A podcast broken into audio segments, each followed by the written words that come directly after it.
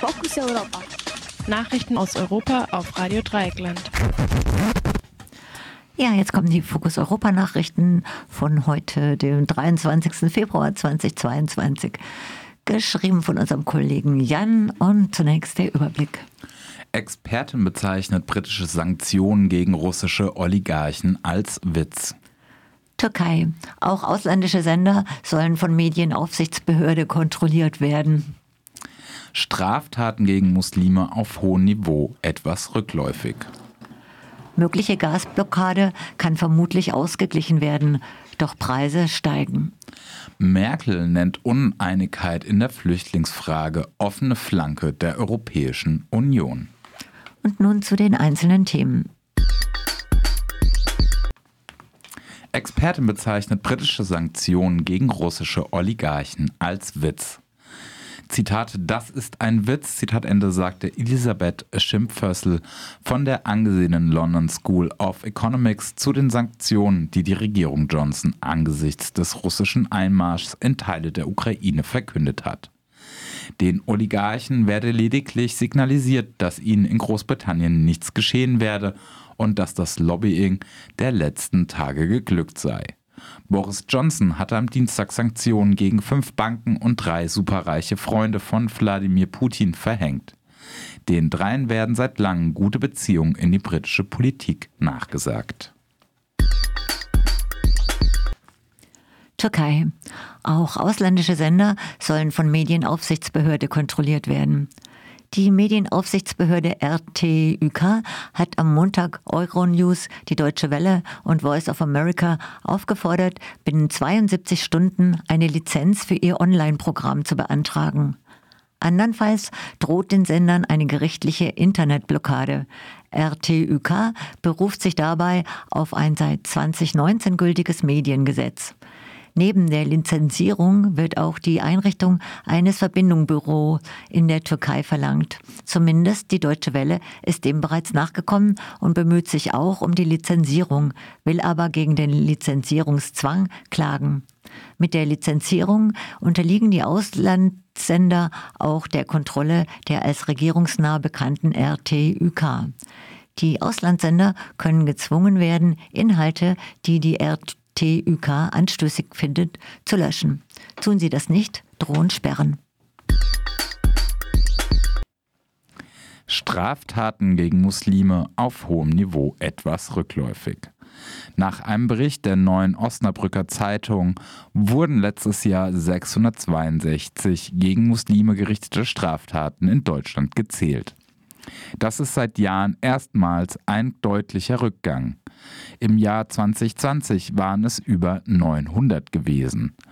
Der Rückgang könnte damit zusammenhängen, dass in der Pandemie vorübergehend andere Hassobjekte mehr in den Vordergrund gerückt sind. Die von der Zeitung zitierte Abgeordnete der Linken, Petra Pau, sagte, dass sie über den Rückgang froh sei. Zitat, aber angesichts des zweiten Jahrestags des Anschlags von Hanau muss uns bewusst sein, welch tödliche Ideologie sich hinter allen Formen des, Res des Rassismus verbirgt. Zitat Ende. Am 19. Februar 2020 hatte ein Rechtsradikaler neun HanauerInnen mit Migrationshintergrund ermordet. Anschließend erschoss er auch seine Mutter und sich selbst. Der Täter begann seine Taten in einer Shisha-Bar. Mögliche Gasblockade kann vermutlich ausgeglichen werden, doch Preise steigen. Nach Einschätzung der Initiative Energien speichern könnte eine Blockade der Gaslieferungen aus Russland in dieser Heizperiode noch ausgeglichen werden, falls der Winter weiter milde endet. Allein im Januar haben nach Mitteilung der EU-Kommission wegen des drohenden Engpasses 120 Schiffe mit Flüssiggas Europa angelaufen. Allerdings weist die Ines auf eine gewisse Unsicherheit hin, da es eine Situation wie gegenwärtig noch nie gegeben habe. Gleichzeitig weist der Verband Zukunft Gas darauf hin, dass Sanktionen im Energiebereich zu höheren Kosten für die Verbraucherinnen führen würden. Angesichts der Spannungen mit Russland und der Entscheidung von Bundeskanzler Scholz, die Gaspipeline Nord Stream 2 jetzt nicht zu lizenzieren, sind die Gaspreise in Europa laut CNN am Dienstag um etwa 10 Prozent gestiegen. Die Preise waren aber vor Weihnachten bereits auf einem noch höheren Niveau. Grund war damals vor allem, dass Russland parallel zu seinem Aufmarsch gegen die Ukraine seit August weniger Gas geliefert hat, vermutlich um so einen Hebel für ökonomischen Druck zu haben. Trotz der reduzierten Lieferungen macht der russische Energiekonzern Gazprom weiter gute Gewinne. Der Verlust durch geringere Lieferungen wird durch den höheren Preis bislang mehr als ausgeglichen. Claudia Kempfert vom Deutschen Institut für Wirtschaftsforschung, DIW, hat zwei Vorschläge für den Staat, die sie den NOZ verraten hat. Zitat. Erstens, erneuerbare Energien ausbauen und das Energiesparen fördern. Und zweitens, die CO2-Einnahmen pro Kopf an die Haushalte rückerstatten. Zitat Ende. Das Rückerstattungsmodell, das es in der Schweiz bereits gibt, würde vor allem ärmeren Haushalten zugutekommen. Europa ist bei seinen Gasimporten zu 40 Prozent, Deutschland sogar zu 50 Prozent von Russland abhängig mit bislang steigender Tendenz. Außerdem bezieht Deutschland 30 Prozent seines Öls aus Russland. Die jahrelange Sabotage der Energiewende durch die alte Bundesregierung und eine Reihe von Bundesländern sind zwar nicht der einzige Grund für die steigende Abhängigkeit, haben aber zur Abhängigkeit von Putins Gasern beigetragen. Auch wenn Deutschland bei einer russischen Totalblockade noch ebenso durch den endenden Winter kommt, dürfte es schwer werden, ohne russisches Gas die Gasspeicher für den nächsten Winter aufzufüllen. Merkel nennt Uneinigkeit in der Flüchtlingsfrage offene Flanke der Europäischen Union. In einem am Dienstagabend bei Arte ausgestrahlten Dokumentarfilm bezeichnet Angela Merkel die Uneinigkeit in der Flüchtlingsfrage als offene Flanke der Europäischen Union.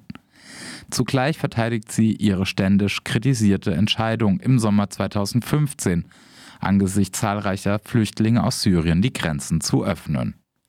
Der Artikel 1 des Grundgesetzes, dass die Würde des Menschen unantastbar sei, gelte ja nicht nur für Deutsche.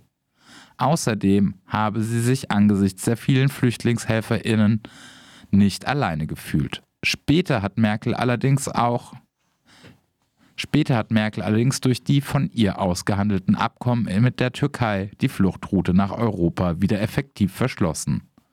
Auch die Unterschiede in der Flüchtlingsfrage zwischen den Ländern der EU sind gradueller Art. Einige Regierungen wollen gar keine Flüchtlinge aufnehmen, andere möglichst wenige. Wäre dem nicht so, wären die Totalblockaden von einigen Regierungen in der Flüchtlingsfrage für die anderen kein so großes Problem.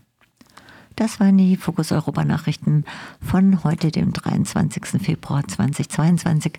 Geschrieben hat sie unser Kollege Jan. Vielen Dank.